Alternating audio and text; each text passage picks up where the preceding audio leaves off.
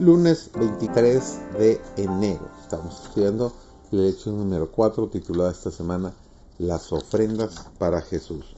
Servidor David González, nuestro título de hoy es ¿Qué porción para las ofrendas? Deuteronomio 16, 17 dice, cada uno con la ofrenda de su mano, conforme a la bendición que Jehová tu Dios te hubiere dado. Una clave muy importante. En el sistema bíblico de diezmos y ofrendas, las sumas pagadas por diferentes personas pueden, por supuesto, variar grandemente, siendo que están en proporción con los ingresos. Para el pobre el diezmo será una suma comparativamente pequeña y sus ofrendas estarán de acuerdo con sus posibilidades. Aquel a quien Dios ha confiado un cuantioso capital, si ama y teme a Dios, no encontrará gravoso satisfacer las exigencias de una conciencia iluminada en lo que se refiere a los derechos de Dios.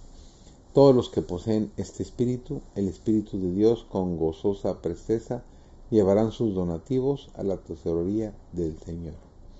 Cuando Jesús envió a los doce en su primera misión de misericordia, les encargó que fueran a predicar el Espíritu de Dios y a sanar a los enfermos, según dice Lucas capítulo 9, versículo 2.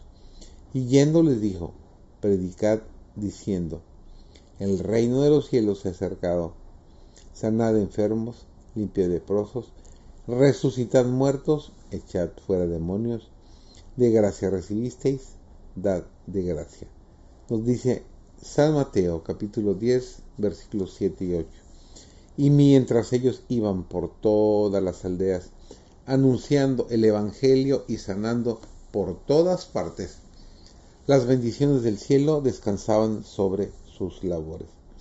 El cumplimiento de la misión del Salvador por parte de sus discípulos hizo de su mensaje un poder de Dios para salvación y por sus esfuerzos muchos fueron llevados al conocimiento del Mesías.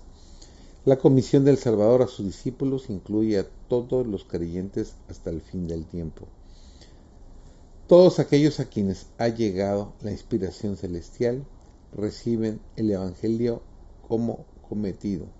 A todos los que reciban la vida de Cristo se les ordena que trabajen por la salvación de sus semejantes.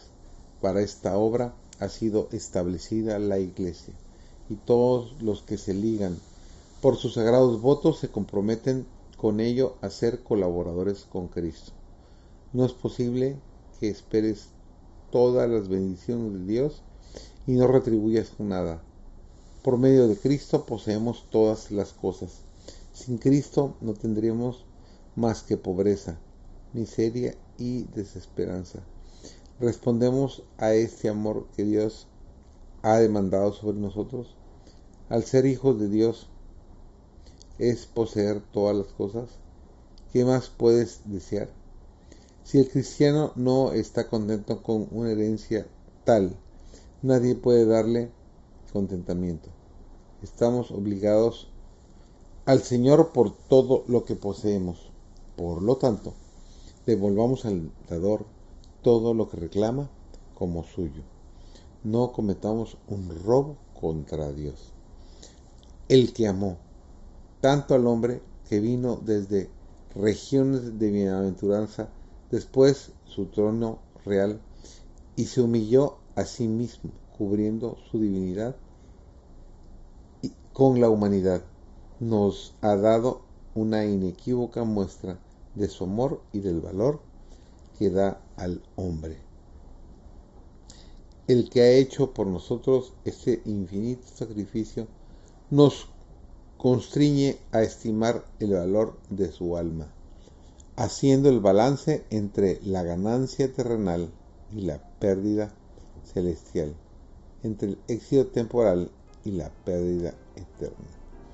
Que el Señor te bendiga a entender y tener claro en tu mente esta gran verdad.